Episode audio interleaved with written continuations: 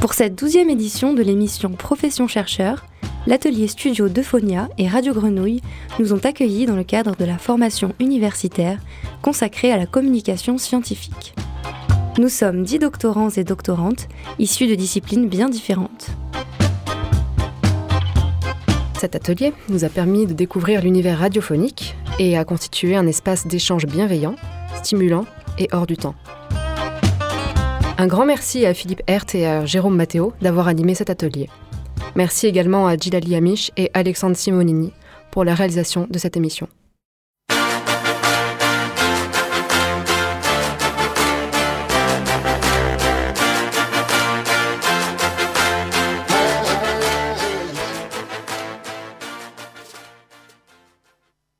Qu'est-ce qu'une vie de doctorante, de doctorant? Vous vous êtes peut-être posé la question. Nos doctorants et nos doctorantes se la posent aussi régulièrement. Ils sont à mi-chemin entre les études et la recherche, car leur quotidien est consacré à une recherche qui dure au moins trois ans, financée ou non, et se conclut par l'écriture d'une thèse. Nos doctorants et nos doctorantes expérimentent un rapport particulier au temps, que ce soit avant, pendant ou après cette période. L'enjeu du temps, c'est justement l'objet de ce troisième épisode de la série Vie ma vie de Thésarde, Vie ma vie de Thésard, de l'intime au public.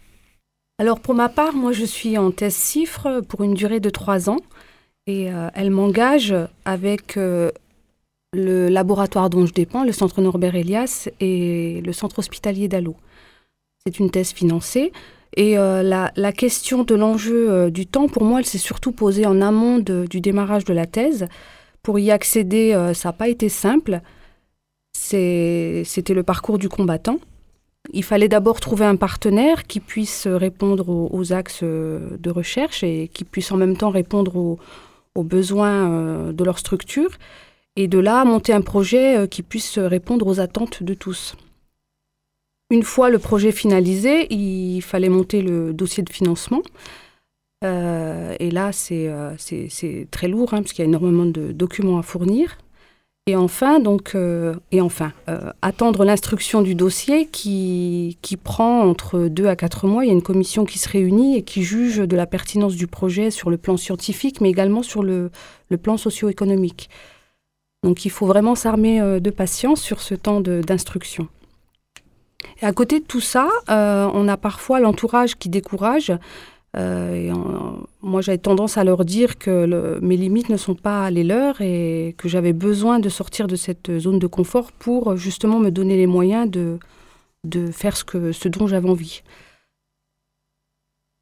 Et euh, pour terminer, je dirais qu'entre le moment où j'ai décidé de faire ma thèse et où ça s'est euh, réellement concrétisé, il s'est écoulé un peu plus d'une année et demie. À force de persévérance, de débrouille et de patience surtout, deux projets plus tard, j'y suis et j'y suis plus motivée que jamais. Pour d'autres, ça peut être beaucoup plus simple d'arriver en doctorat, ça a été mon cas. J'ai eu la chance de déjà être dans une équipe avant euh, que la question se pose, donc j'y travaillais, je faisais des analyses de données, et les personnes voulaient continuer avec moi, donc euh, les autres membres de l'équipe m'ont beaucoup aidé à trouver un financement et euh, à pouvoir continuer avec elles. et donc cet entourage a été très important coup, moi, je suis en troisième année, ce qui est considéré comme ma dernière année. J'aimerais bien en faire une quatrième parce que justement, avec cette dernière année est arrivée euh, une contraction du temps. Mon rapport à celui-ci a changé. Je voyais la recherche comme un projet sur le temps long, mais en fait, trois ans, ça passe très vite. Et là, j'arrive au bout de quelque chose. Il faut que j'écrive ma thèse. Il faut aussi que je publie, car dans la recherche, il y a une pression qui est assez importante, c'est la pression de publication. Donc, euh, on doit euh, faire valider nos travaux par nos pairs, ce que je trouve euh, très intéressant, en fait, de devoir se faire relire par des gens qui n'ont pas de conflit d'intérêt avec nous pour valider ces travaux. Mais il y a quelques angles morts que je trouve désagréables, notamment certaines euh, éditions qui vont pousser à plutôt faire publier des résultats positifs, même si ce n'est pas toujours le cas. Et aussi qu'en fait, on a un rapport au temps qui est biaisé à ce moment-là, puisqu'on doit beaucoup plus se presser, pour y arriver, car sinon, sans publication, on ne peut pas continuer euh, dans la recherche. C'est un moyen actuel pour euh, évaluer les, scientifiques euh, du monde de la recherche. Donc voilà, à la fin d'année, on a vraiment ce passage d'un temps long à un temps court pendant cette dernière année de thèse qui peut devenir même oppressante pour les doctorants et les doctorantes. Pour moi, l'entrée en thèse n'a pas été un frein. Donc, j'ai passé un concours au niveau de l'université, j'avais un bon dossier. J'ai pu choisir mon sujet de thèse avec euh, mon directeur et ma co-directrice. J'ai été entraînée à l'oral par tout mon laboratoire, accompagnée par mes professeurs qui ont répondu à toutes mes questions. J'ai été également écoutée et soutenue par mes camarades qui sont devenus mes amis et ma famille. J'ai donc réussi ce concours grâce à mon entourage et à une préparation malgré un fort stress. Donc aujourd'hui, je suis dans un laboratoire de recherche et je travaille pour une durée de trois ans. Je n'ai pas de frein dans le présent, c'est-à-dire j'ai pas de problème de date limite, de projet à rendre, de thèse à écrire ou de publication parce que je suis uniquement en première année. Donc moi je ressens un frein qui n'est pas au début dans le présent mais dans l'avenir. Par exemple, j'aimerais être chercheuse. Donc ça veut dire qu'après mon doctorat, il va falloir que je fasse un post-doctorat à l'étranger pour travailler. Ça sera une expérience très enrichissante afin d'acquérir de la maturité scientifique, devenir bilingue et évoluer de manière personnelle. Après ce parcours, il va avoir une phase de stress parce qu'il va falloir chercher un poste permanent, un CDI.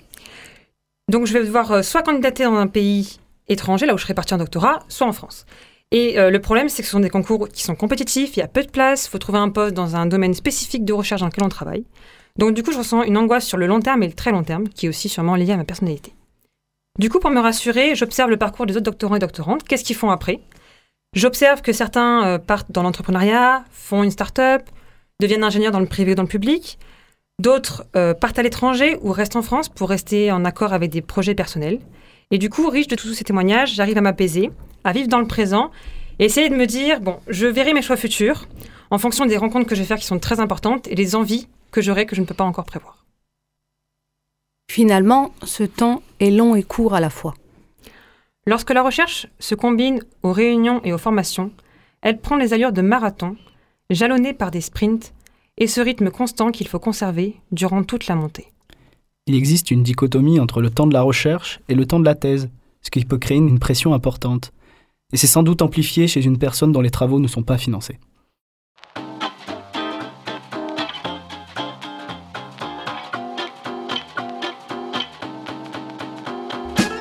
Cette douzième édition de l'émission Profession chercheur a été réalisée en plusieurs séances réparties entre octobre 2021 et février 2022, lors d'une formation doctorale proposée par Aix-Marseille Université et consacrée à la communication scientifique.